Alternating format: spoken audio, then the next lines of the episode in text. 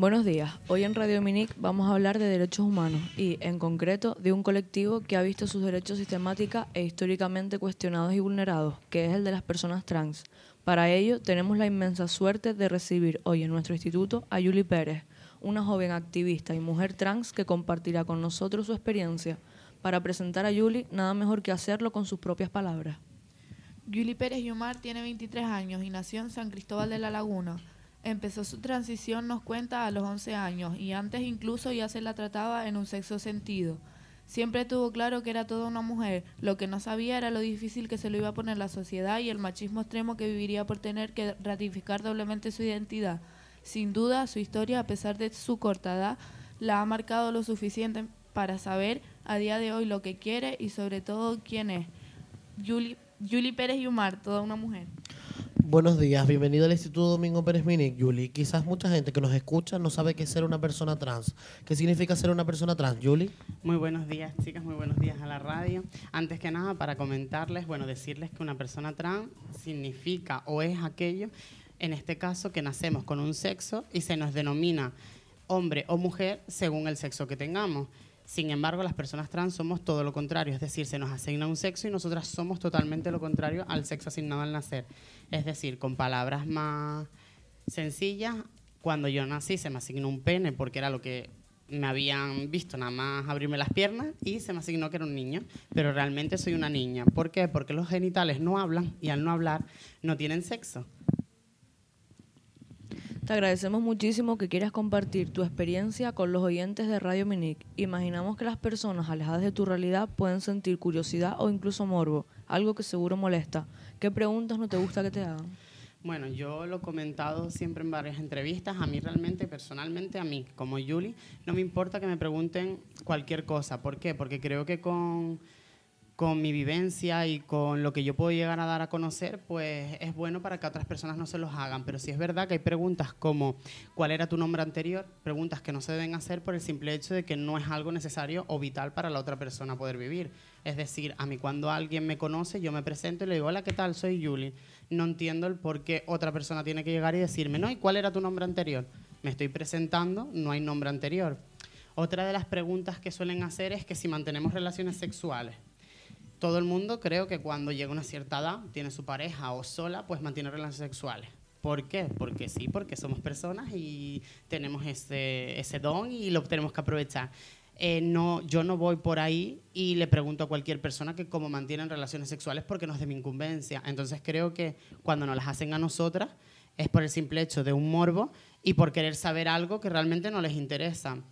Otra de las preguntas también que más habitual nos suelen hacer es el que si nos podemos quedar embarazadas, en este caso las mujeres trans.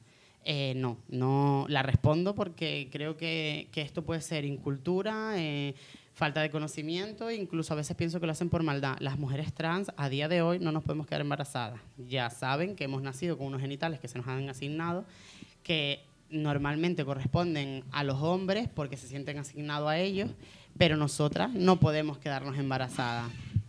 Hay más preguntas que nos suelen hacer también, pero que bueno, que, que son más, más ilógicas como el cuando te echas pareja, te, te, suelen preguntar que si tu pareja cambia de orientación por estar contigo. Es decir, si yo tengo novio, que es en este caso que lo tengo, me preguntan que si mi novio es gay por estar conmigo. Entonces, no, o sea, soy una mujer, mi novio es hetero y le gustan las mujeres, ya sea eh, con pene o con vagina, pero soy una mujer, ¿no?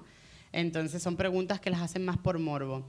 Muchas otras, como el cómo ocultas tus genitales, eh, no entiendo el por qué me tienen que preguntar algo así, porque yo no voy por ahí diciéndole a las chicas, ay, ¿cómo haces para que tener más teta? O, ay, mm, ¿cuándo te viene la regla? O yo qué sé, cosas que, que que contra, que son cosas de la vida cotidiana y no tengo que estarlas preguntando porque son cosas que supuestamente deberíamos de saber. Entonces son muchas preguntas, hay muchísimas más que, que podríamos coger otra entrevista perfectamente para hablar de ellas y les haría incluso hasta una lista. Hay muchísimas preguntas, pero sí es verdad que hay preguntas en concretos como el tema del nombre, el de que si tu pareja cambia de orientación por estar contigo, el que cómo mantenemos relaciones sexuales. Esas nos las hacen a nosotras. Por ejemplo, a los chicos les preguntan que si mantienen, es decir, a un chico trans, la pregunta no es si si cómo las mantienen, sino si las tienen. Es decir, dan por sentado, en este caso, que un chico trans no mantiene relaciones sexuales hasta que nos opere. Entonces son cosas que, que no son lógicas, todo el mundo tiene que quererse a sí mismo. ¿Cuáles son las mayores dificultades que enfrentas en tu día a día como mujer trans?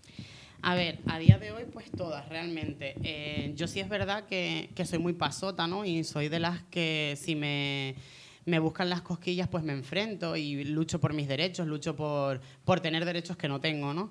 Eh, pero sí es verdad que una de las cosas más que más nos choca y que más nos cuesta es el tema de la empleabilidad, ¿no? Eh, lo comentaba anteriormente, las mujeres trans sufrimos el 90% del apartado, del apartheid laboral que, la parte y es la exclusión absoluta, es decir, no es que obtengamos un puesto de trabajo y nos quedemos al paro, es directamente que no tenemos acceso a una entrevista de trabajo por el simple hecho de ser una mujer trans. Es decir, nosotras hemos tenido casos de ir a una entrevista o simplemente por teléfono y que como le escuche la voz más fuerte a una mujer que lo que es cotidianamente o lo que cualquier mujer tendría, eh, ya la echan para atrás y las excusas que nos dan es que no van a meter un problema en la empresa, ¿no? Entonces, lo que más nos preocupa a día de hoy es el tema del trabajo, pero porque pienso que es como algo muy importante para nosotras, es decir, nosotras como todo el mundo tenemos que tener una base para poder seguir viviendo, es decir, si no tenemos trabajo no podemos tener dinero, si no podemos tener dinero no podemos tener casa.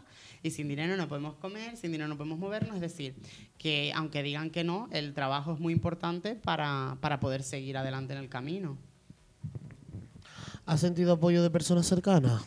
Eh, sí, eh, he sentido apoyo de personas cercanas, en este caso familiares y parejas, es decir, todo aquel entorno en el que yo crecí. Si nos ponemos a hablar de personas con las que tengo que lidiar día a día, pues no.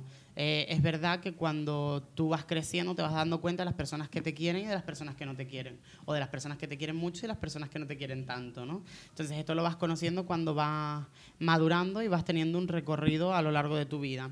Eh, en este caso yo agradezco a mi madre, a mi pareja, a mi padre, que aunque al fin y al cabo eh, no entendió toda la transición hasta un cierto punto, puedo llegar a entenderlo porque cuando, cuando nacemos es algo nuevo para, para, muchas personas. Es decir, yo no nací sabiendo que era una persona trans, yo nací sabiendo que era una niña. Yo no sabía lo que era la palabra trans hasta que más adelante, más con el cabo del tiempo, conocí el término trans. Entonces, sí es verdad que, que mi familia, mi madre, mi abuela sobre todo, esas personas, el apoyo cercano sí es lo que, lo que he recibido. El apoyo de la gente de, de la calle, como quien digo, con los trabajadores con los que topo, pues no, porque al, no conocer la realidad, no es algo que, que, lo lleven muy bien, ¿no? La sociedad no está enseñada o adaptada a dar a entender lo que son las personas trans. Es decir, en la educación nosotras no estamos contempladas. Es decir, cuando tú estudias un libro, las personas trans no existimos, solo existen las personas binarias, es decir, las personas bisexuales, el hombre o la mujer, con el hombre con su pene y la mujer con su vagina. Nos olvidamos completamente de las personas trans. Nos cuentas que antes de los 11 años ya se te trataba en tu sexo sentido. ¿Cuándo empezaste a sentir que tu sexo asignado al nacer no correspondía con tu identidad? Pues mira, yo desde que soy muy pequeñita, yo, bueno, confieso que las identidades de las personas trans se desarrollan de los 2 a los 7 años. Yo de 3 a 4 ya sabía que era una mujer. Sí es cierto que no sabía cómo, ¿no? Pero yo sabía que yo era una mujer, yo era una niña y, y así se me trataba. Sí es verdad que se me llamaba por el nombre que me habían puesto mis padres, pero era una niña. Es decir, eso no me quitaba nada. A mí se me trataba de mi niña, se me ponía lo que yo quería, vestía como quería, jugaba con lo que quería y andaba con quien quería, ¿no? Pues sí es verdad que con un cierto, cierto punto. Entonces, yo desde los 3 y los 4 años es cuando realmente supe quién era, ¿no? Mm, si es verdad, la transición física la, la empecé con una edad más avanzada, que era a los 11 años, pero no porque yo no quisiera, sino por el miedo de mi madre, es decir, el miedo a que yo me enfrentara a la sociedad tan pequeña y que recibiera todo lo que llega a recibir, ¿no? Porque aún así empecé cuando quise, ¿no? Eh, y era el miedo de mi madre, es decir, que estábamos en una sociedad donde no estaba adaptada, ni enseñada, ni educada para, para recibir a personas diferentes, entre comillas, por decirlo de alguna manera, es decir, a otras identidades y mi madre sufría por, por, la transfobia y el bullying que yo recibía tanto en colegios e institutos, ¿no? Pero que bueno, que es algo que yo creo que no me merecía, pero me ha enseñado a ser una mujer fuerte y cañera y, y a día de hoy, pues bueno, estoy jodiendo a todas aquellas personas que no entendían esa realidad y, y aquí estoy yo para ir a esos centros educativos, a las instituciones y demás, a decirles que, que somos, quiénes somos y lo que necesitamos. Sabemos que estás involucrado en movimientos de defensa de los derechos del colectivo LGBT y en particular de la comunidad de personas trans. Como activista, ¿te hace sentir bien ayudar a otras personas que están pasando por tu misma experiencia? Eh, sí, yo me involucré en el activismo hace un año y medio, casi dos, eh, por el simple hecho de la necesidad que había, como he comentado, eh, en ayudar, proteger y amparar a las mujeres trans. Cuando tú empiezas una transición, las personas trans no tenemos derechos, no tenemos derechos ni leyes, nada que nos proteja. Entonces nosotras lo que pensamos, yo y una amiga, eh, decidimos intentar ayudar a todas esas chicas. ¿Por qué? Porque nosotras cuando nos enfrentamos a la vida, lo más que nos decían éramos que éramos prostitutas. Es cierto que hay mucha, pues, un grado de porcentaje de chicas, ya sean trans o cis, eh, que lo ejercen, es cierto. Pero no todas las mujeres trans ni todas las mujeres cis somos prostitutas por el simple hecho de vestir de una manera o de vestir de otra o por transicionar como es en nuestro caso. A nosotras siempre nos han dicho que si no lo somos, lo seremos y si no lo seremos, lo fuimos. Es decir, dan por hecho que en alguna etapa de nuestra vida hemos sido prostitutas, ¿no? Entonces nosotras queríamos dejar claro que no era así. ¿Por qué? Porque el que tú transiciones y que en un momento cuando empiezas una transición quieres llamar la atención porque al final quieres que se te reconozca como mujer de una manera u otra, es cierto que llamamos la atención que si maquillándonos mucho, vistiendo con cosas muy llamativas, eh, llamando mucho la atención, pero no lo somos. Entonces decidimos crear una asociación que se llama Transgirl. Es una asociación específica para mujeres. A día de hoy es una asociación que está un poco inactiva eh, por el simple hecho de de que como mujeres trans, como en todos lados, hemos recibido amenazas de, otros colectivos y en este caso de personas trans hombres.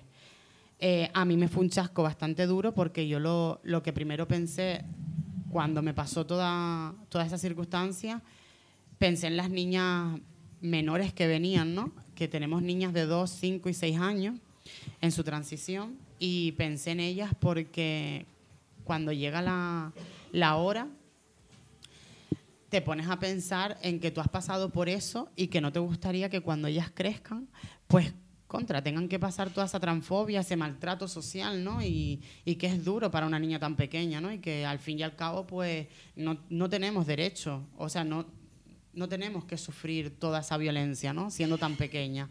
Entonces se creó la asociación. Sí es cierto que me, me, gusta ayudar a las personas, ya sean trans o no, porque me considero una persona que si tengo y puedo hacerlo, lo voy a hacer porque creo que es lo que me ha faltado a mí. Es decir, yo doy todo aquello que no tuve, pero porque pienso que dando soy mejor persona. Entonces, eh, me gusta ayudar a la gente.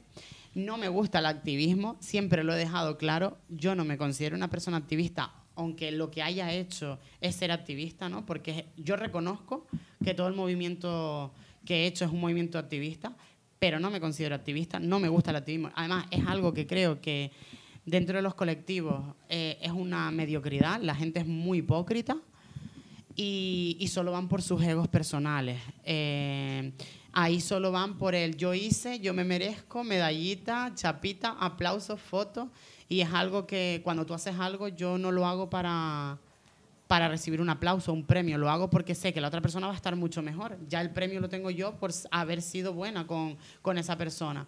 Entonces sí, sí me gusta ayudar a las personas. A día de hoy sé que volvería a ayudar a cualquier persona que lo necesitara, pero no volvería al activismo de la manera en la que estaba porque me ha quitado mucho. El activismo me ha quitado tiempo, me ha quitado amistades, me ha quitado vida, eh, me ha quitado prosperidad porque las instituciones solo ven el pobrecito trans, ven dinero y ven un estoy ayudando y realmente nos están hundiendo.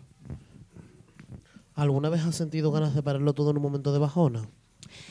Es una pregunta que si no se plantea de una manera correcta puede tener dos significados y te lo voy a decir. No me has preguntado si te refieres a la transición o no, ¿verdad? Pues ahora te digo, si es a la transición te digo que no, nunca he pensado terminar mi transición por muy mal que esté. Es decir, yo he estado muy mal, he estado tirada en la calle, he sentido odio de mucha gente hacia mí y nunca he, o sea, nunca he pensado en dejar de ser quien soy porque creo que dejar de ser quien soy sería rendirme, ¿no? Y no ser feliz.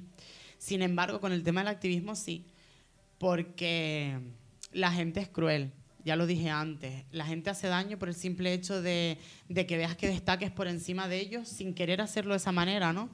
Pero mi transición nunca he, he dejado, o sea, sí he estado en bajonada y decir, joder, eh, quiero desaparecer, ¿no? Pero no desaparecer de, de como persona desaparecer en plan, irme lejos, evitar todos estos problemas que estás teniendo en tu misma situación, porque al final y al cabo, nacer en una isla, que coño, que no somos grandes, que es un, somos pocas personas y que realmente te traten mal por ser diferente a ellos, es una crueldad, ¿no? Entonces, sí es verdad que a mí me gusta viajar mucho porque a donde viajo no me conoce nadie y puedo ser yo y puedo gritar por la calle, reír, hacer la payasa y nadie te va a juzgar porque no te conocen. Aquí, sin embargo, por el simple hecho de saber tu nombre, ya todo el mundo cree que te conoce, ya te juzga por la actitud, te juzgan por todo. Entonces, no, no, nunca, ni me lo he planteado ni me lo plantearé. O sea, es algo que por lo que puedo estar muy segura. O sea, mi identidad es quien soy y yo creo que eso nunca voy a dejar de ser quien soy por por un momento de bajona. Es decir, a lo mejor tienes algo que te ha pasado tan cruel y, hay personas que dicen, ay, me quiero quitar la vida. Es una bobería hacer eso. O sea, es una bobería pensar en quitarte la vida porque alguien te está haciendo daño. Al contrario, tú tienes que agarrar toda esa fuerza y decir, pues ahora con más rabia, más rencor y más coraje voy a seguir para adelante. Es decir, no puedes rendirte porque alguien no quiera verte bien. Al contrario, tienes que demostrarle que más bien vas a estar por más piedras que te pongan. Ahora que estamos en el instituto de secundaria, nos gustaría que nos hablaras un poco de tu etapa escolar. ¿Sufriste bullying cuando ibas al colegio o al instituto? Sí, obvio, y más que bullying, transfobia. Em, yo estudié en un colegio religioso. Eh, hice una entrevista tiempo atrás donde hay un reportaje de ello y a mí se me, se me trató mal, no, lo siguiente. En el instituto estaban informados eh, o sabían o advertidos ¿no? de que yo era una persona trans y que pasarían ciertas cosas que habían que, proteger ¿no? o, que, o que tener cuidado. Eh, el tema de los baños, las aulas, el no poder salir cuando lo necesitaba porque a lo mejor yo entiendo que no es que sea más débil o que necesite otra otro trato especial, ¿no? Pero si realmente, sabiendo las dificultades que tenemos las personas trans, eh, muchas de ellas no terminamos los estudios por todo lo que se nos pasa en las aulas. Es decir, yo personalmente no terminé mis estudios. Eh, me arrepiento, que es lo que le comentaba antes a la compañera. Me arrepiento, sí, pero no me arrepiento por no terminarlos por los demás, me arrepiento por mí, porque yo tenía que haber cogido todo el coraje que yo tengo ahora y decir que tú me vas a joder a mí, me vas a hundir a mí, me vas a maltratar a mí por yo querer estar bien. Al contrario, yo todos los días voy a venir con mi libreta, voy a venir con mi sonrisa y te voy a demostrar que eres inferior que yo por ser malo. Es decir, pero no, no podía porque a mí me hacía daño. Yo era muy débil, era muy vulnerable.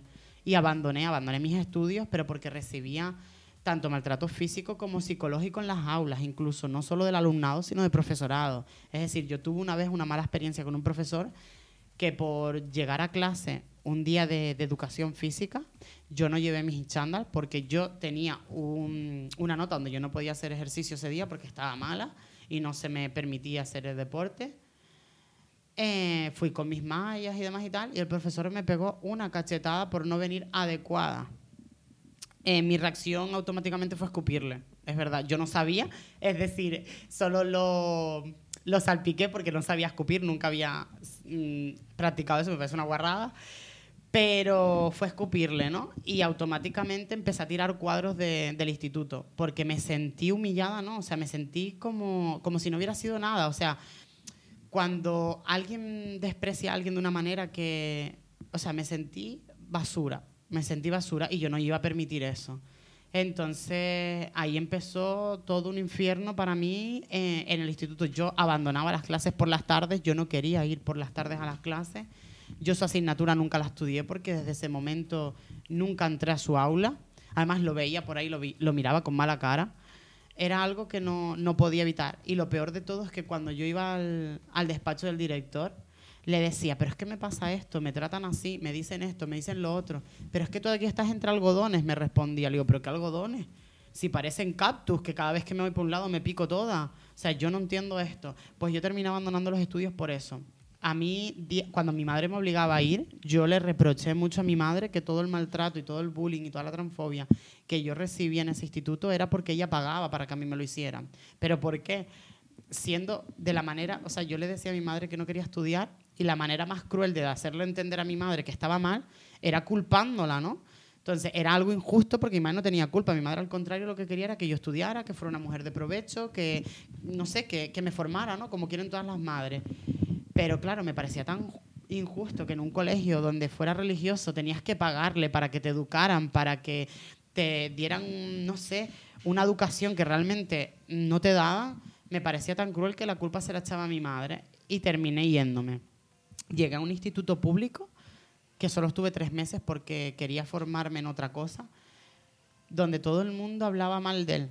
Y la verdad que me, me sorprendía, ¿no? Yo entré con miedo realmente la primera vez, porque digo, "Uf, voy a entrar y lo primero que voy a recibir es un piñazo. O sea, era lo primero que, que llegaba a pensar.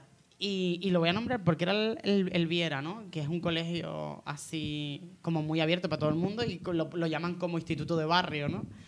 Y yo me, me asusté porque dije, ay Dios, ¿y si me pasa algo? ¿Y si los profesores no van a estar atentos y, y me pasa cualquier cosa, no? Pero no, realmente fue donde mejor estuve porque conocía a todo el mundo, era gente de mi barrio, sí es verdad que había gente que me respetaba, gente que no, pero ahí ya decía yo, como te atrevas a decirme algo, te voy a una hostia.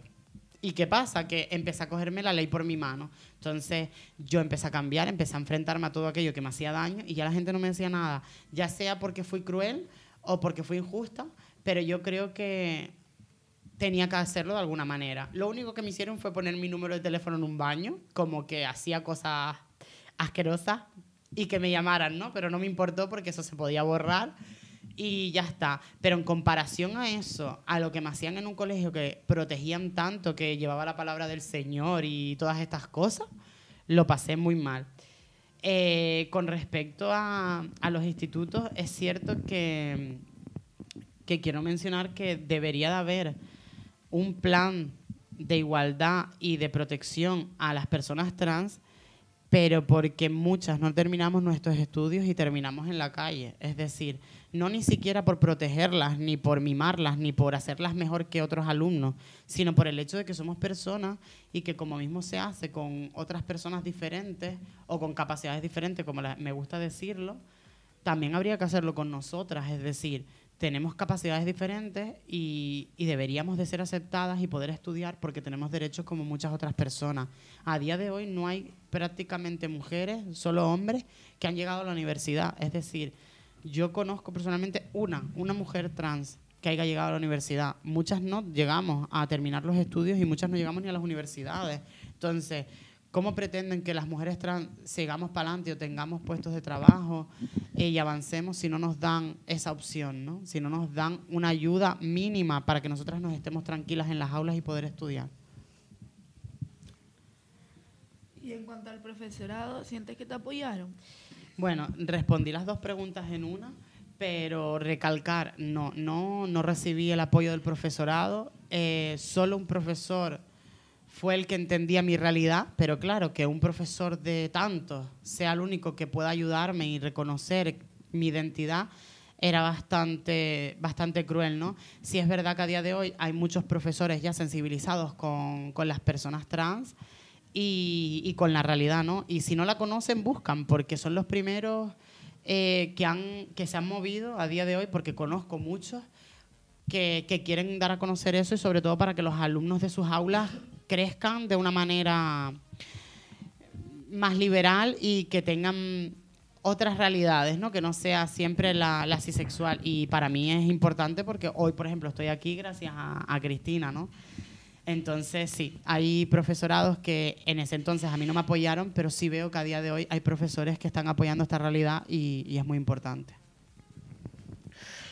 ¿Crees que debería haber alguna clase o servicio especializado en los centros educativos para la orientación de los jóvenes? Sí, eh, lo estaba diciendo antes, sí, obvio, por supuesto, debería haber una clase. Y, y, vamos, la atención a personas trans eh, debe ser el, obligatoria, es decir, eh, no pido que, que se cumpla al 100%, pero sí que haya algo donde el alumnado, si se encuentra mal, pueda decir, oye, que existe esto, conmigo cúmplelo, ¿no? porque al fin y al cabo no, no se está llevando nada y el no haber eso no, no hace bien a las aulas, ya no solo porque hayan personas trans dentro de esa aula, sino porque va a seguir haciendo crecer a las personas en una realidad que realmente no es la adecuada.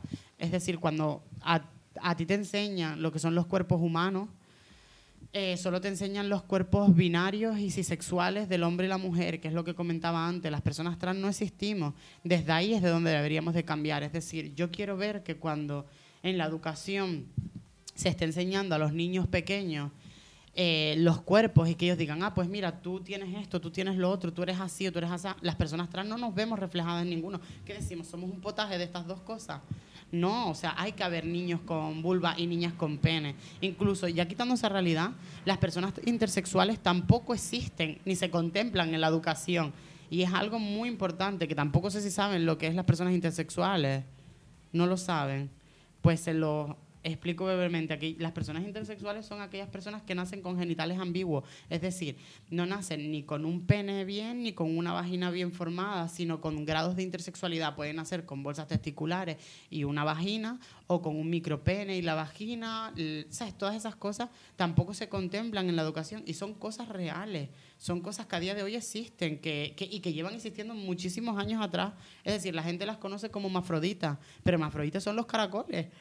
O sea, entonces son cosas que, que, realmente a día de hoy deberíamos de tener en la educación y no la tenemos. Entonces, eh, es importante que haya aulas donde sea específico para hablar de la educación afectivo-sexual y de género en las aulas. ¿Por qué digo de género? Si no incluimos el género al final, no estamos incluyendo a las personas trans. Es decir, si tú hablas de la afectividad sexual, estás hablando de las personas cis que pueden mantener relaciones como, etcétera, etcétera, etcétera. Pero siempre hablando de las personas cisexuales, que cisexuales son aquellas personas que se sienten asignadas al nacer con el sexo asignado, es decir, del mismo lado. Entonces, ¿deberían de haber? Sí, para que todos conozcamos las realidades y crezcamos con esa mente abierta y, diga, y, y si pasaran un futuro, tengan un hijo o no, y sucede esta realidad, que la sepan llevar de la forma más natural posible porque ni siquiera es normalizarlo, es naturalizarlo. Los cuerpos somos naturales todos. ¿Y qué problemas has enfrentado en tu vida laboral, Julie? Hemos oído que el 85% de las personas trans están en paro, un porcentaje realmente escandaloso. Pues mira, yo te voy a ser muy sincera. Yo dentro de todas las mujeres trans o de las que conozco me considero muy afortunada, es cierto.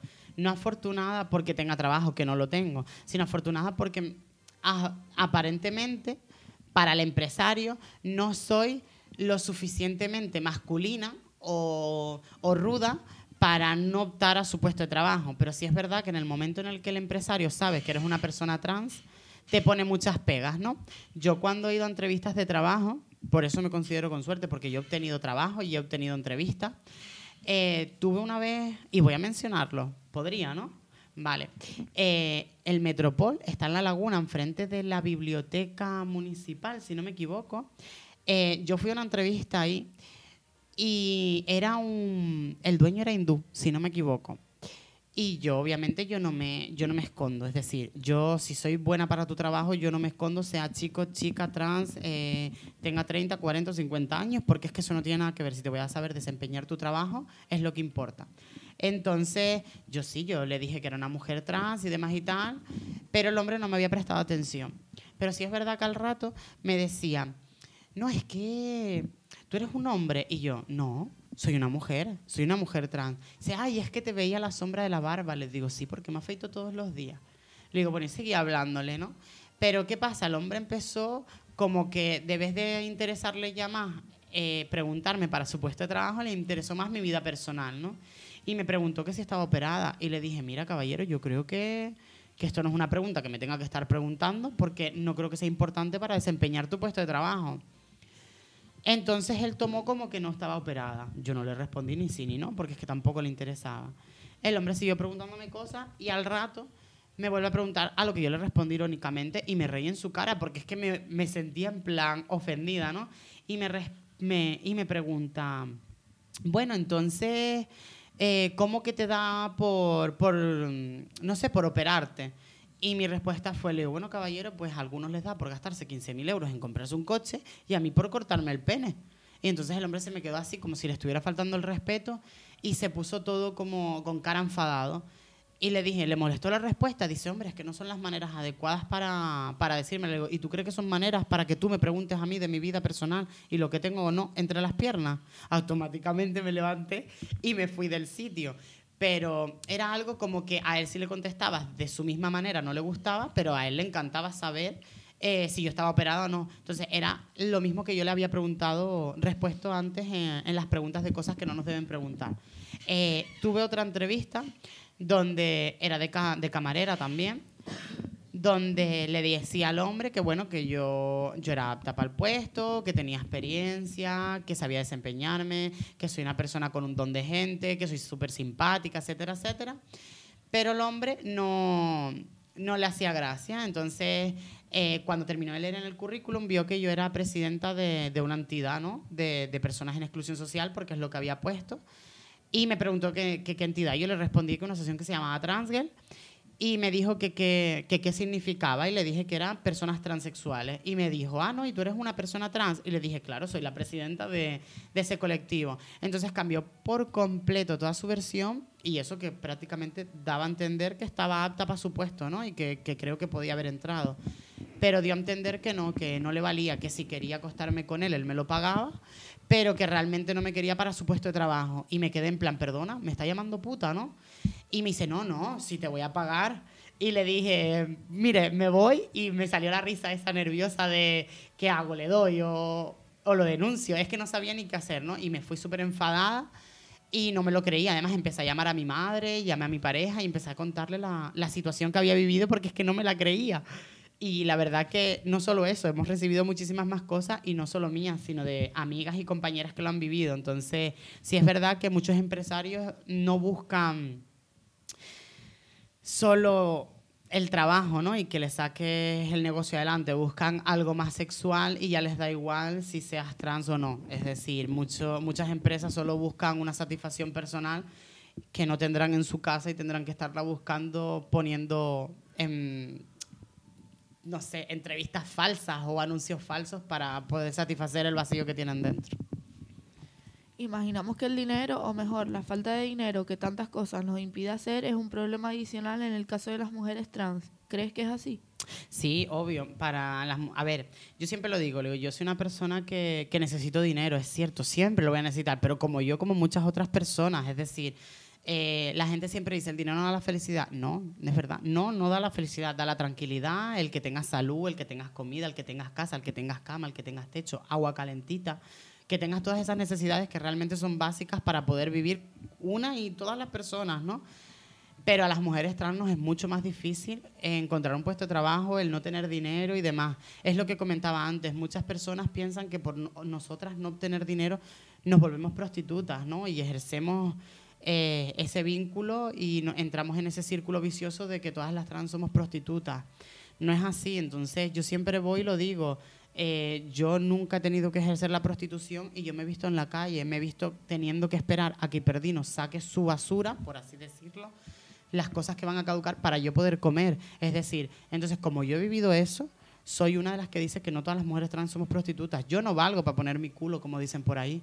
Yo no valgo para eso. O sea, yo para poder tener algo con alguien, yo tengo que sentir algo por esa persona. O sea, que sí, que hay personas que lo hacen, es verdad, y ole esas personas. No las apoyo, no, no comparto que hagan eso, pero ole, porque hacer eso es, es algo bastante duro. No es algo que sea tan fácil. No, no lo vives bien. Yo tengo personas cercanas que ejercen porque quieren, porque tienen una calidad de vida a la que se han acostumbrado y lo hacen. Esa persona no desearía hacerlo. Lo hace porque realmente se ha acostumbrado a tener un estatus de vida donde tiene sus caprichos, sus bolsos, su forma de vivir, que a día de hoy un puesto de trabajo no se lo va a dar.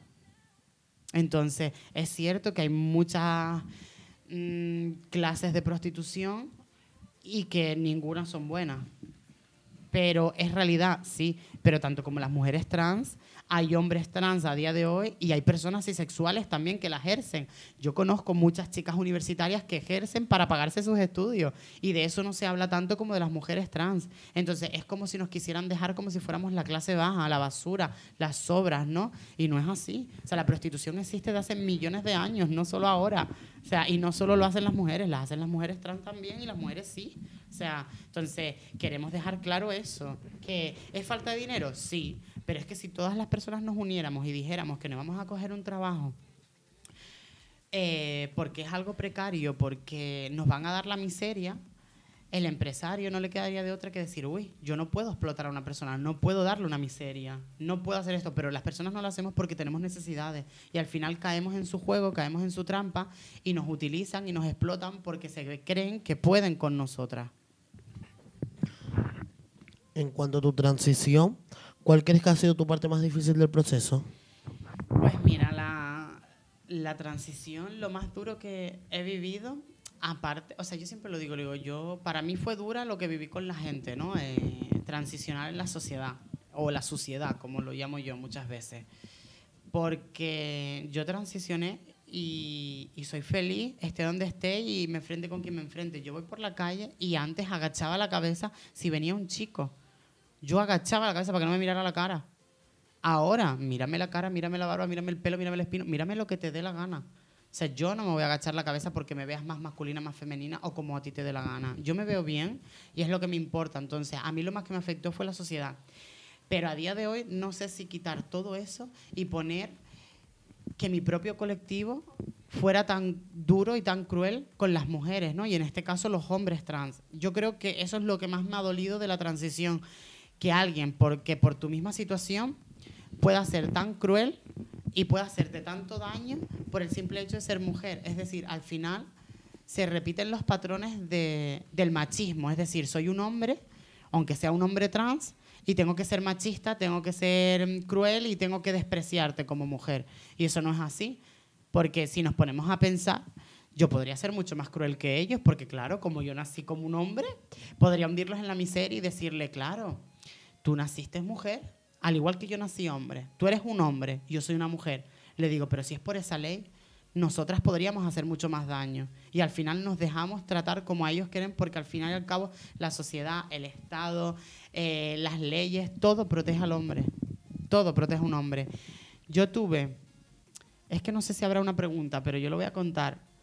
Yo tuve una pareja donde sufrí el maltrato, la violencia de género, y yo lo pasé muy mal porque claro, en ese entonces sí tenía mi DNI eh, sin cambiar y yo tuve que esperar a, la mayoría de edad por miedo a que, claro, al ser legalmente un hombre para el, para el Estado, mm, ¿qué iba a denunciar? ¿Qué iba a reclamar? Si iban a decir son dos hombres que se están peleando, ¿no?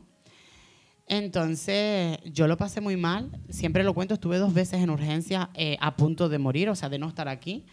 Y, lo cuento orgullosa porque a día de hoy esa persona no está y no que me alegre, pero sí estoy más tranquila de que haya sido él el que no esté y no yo, porque yo creo que nadie se merece que alguien le quite la vida, ¿no?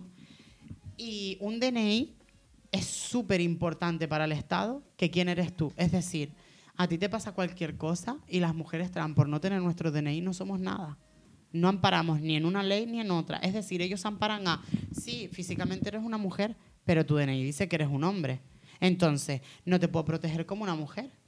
Pero claro, como físicamente eres una mujer, no te puedo proteger como un hombre. Entonces, es como si no tuviéramos nada. Eh, somos mm, la escoria, la, basura de, toda esta gente que ha hecho unas leyes para ellos, para enriquecerse, para, para ellos estar bien y que, las personas de, de abajo, pues sigamos peleando, luchando para conseguir algo que ellos no nos van a dar nunca, ¿no? O espero que sí. Entonces, yo cuando sufrí la violencia de género, a mí lo único que me daba fuerza era que iba a cumplir la mayoría de edad para tener mi DNI y poder enfrentarme a este hombre. A mí me daba pánico yo salir a la calle y que él no estuviera a mi lado, porque si yo salía sola ya lo veía por detrás para agarrarme, para llevarme para casa y a saber Dios qué me hacía. Entonces, Em, la transición es dura, Y más cuando eres vulnerable y empiezas toda la transición. Entonces, sí es verdad que, que me gustaría, o sea, yo no sé quién nos, nos escuchará, pero espero que llegue muy lejos, que nos escuchen muchas personas y que de las personas que nos estén escuchando sean cargos importantes y que se recorcoman por dentro y piensen, coño, qué duro tiene que ser ser ella, ¿no? Pero no por ser yo, sino porque muchas personas lo vivimos y no se ponen en la piel, o sea, no son personas empáticas, simplemente ellos dicen, pues yo estoy cobrando 3.000 euros o 4.000 euros por esperar a que tú vengas a presentarme una moción o por estar aquí en el cabildo tocándome el papo y ustedes ahí luchando para intentar cambiar la vida, las leyes y hacer que el mundo vaya mejor y nosotros después llevarnos los méritos. Porque encima somos los colectivos los que hacemos el trabajo sucio, por así decirlo, y ellos son los que se ponen las medallas. Entonces la transición es dura. Espero que, que cambie algo en la vida, que no seamos siempre la escoria, ni la basura, ni lo inferior, pero que la educación avance, que los políticos entiendan y que se les abra un poco la empatía ¿no? que tienen ahí guardada o que decían tener antes en campaña para que, para que entiendan las realidades que vivimos. Y en tu transición, ¿la que más satisfacción te ha dado? ¿Cuál ha sido? Pues yo creo que ser la mujer que soy, es decir, eh, no me considero un bellezón, no me considero un cardo, por así decirlo, hablando del aspecto físico, pero por dentro soy, para mí, obviamente cada una tiene que tener su perspectiva, pero para dentro soy la más valiosa de todas. Es decir, me amo tanto que ahora mismo no hay nadie que me pueda tumbar. Es decir, cuando llegas a ese punto, todo lo exterior te da igual. Es decir, te da igual no arreglarte, te da igual ir despelujada, te da igual tener pelo, estar gordita, no gordita, flaca. Eso te va a dar igual. ¿Pero por qué? Porque al final eso es un físico, algo que realmente que cuando hayas pasado por toda tu vida, la gente recordará, pero no va a tenerlo. Es decir, son cosas que no vamos a obtener en una vida más allá. Entonces, disfruta, vive, haz lo que quieras, sé como quieras, no le rindas cuentas a nadie. Es decir, haz con tu vida lo que te plazca porque de aquí no nos vamos a llevar nada, nada. Y la vivencia también se va a quedar aquí, es decir, te vas a ir y solo vas a hacer una lección de vida más, como todas aquellas activistas que han estado en nuestras vidas. Es decir, solo vamos a ser personas que han pasado por un mundo donde hemos sabido que íbamos a pasar para irnos. O sea, estamos de paso. Entonces, no hagamos que este paso sea aburrido, amargado, triste, doloroso. Hagamos todo lo contrario. Ayuda a aquella persona que, que realmente odias o que realmente no quieres en tu vida. ¿Pero por qué? Porque esa persona lo va a necesitar. ¿Alguna vez no han escuchado que aquella persona que se mete con alguien lo hace porque se cree superior? No es así. Lo hace porque esa persona es inferior a ti y se siente inferior a todo lo que realmente tiene. Es decir, cuando alguien se mete conmigo es porque esa persona tiene algo en sí que realmente no le deja avanzar como persona. Y dice, coño, y le da coraje que tú puedas ser quien quieres tú y enfrentarte a la vida y ellos no poderlo hacer de esa manera. Entonces, hagan lo que quieran con sus vidas y sean como yo, la mujer perfecta, la única, la valiosa. Para mí yo soy toda, o sea, yo me considero única. Además, siempre lo digo, toda una mujer, pero no porque sea una mujer, sino porque para mí soy toda, o sea, soy todo lo que quiero ser. Que querré más, sí, porque somos súper ambiciosos en esta vida, pero he conseguido todo lo que he querido y es ser yo. Y eso es lo único que me da la felicidad. Julie, tú eres una chica bastante joven. ¿Cómo crees que ha cambiado la vida de las, de las mujeres trans de la generación respecto de la generación anterior? Pues mira, eh, las generaciones de la transexualidad, antes lo hablé, que, que la gente pensaba que era algo nuevo y demás. Hemos avanzado, porque es verdad que, que hemos avanzado mucho. Pero hemos avanzado em, como, a ver cómo decirlo, en plan por habladurías, ¿no? Pero no es así. Eh, hemos avanzado en sanidad poco, hemos avanzado en políticas poco, hemos avanzado en leyes poco, pero hemos avanzado, ¿no? Antiguamente a las mujeres trans no se les reconocía, ¿no? Como mujeres trans. A día de hoy, si no tienes tu DNI tampoco, ¿no? Pero antes, cuando una mujer trans eh, quería manifestar quién era, lo único que podía hacer era ponerse pecho automáticamente y vestir como una mujer, ¿no? Ponerse la ropa de mujer y demás para ser una mujer, para ser ellas quien eran. Lo único que la cosa de antes ahora era más cruel. Antes una mujer trans se manifestaba y la encarcelaban o la mataban o la hacían, vamos, mm, virguerías, ¿no? Destrozos y le hacían la vida imposible. Incluso las, las obligaban a vivir como hombres. A día de hoy no tanto. Es cierto que hoy, con el tema de los colectivos, es más importante eh, que les demos el espacio que merecemos, que vayamos avanzando poco a poco y que sigamos.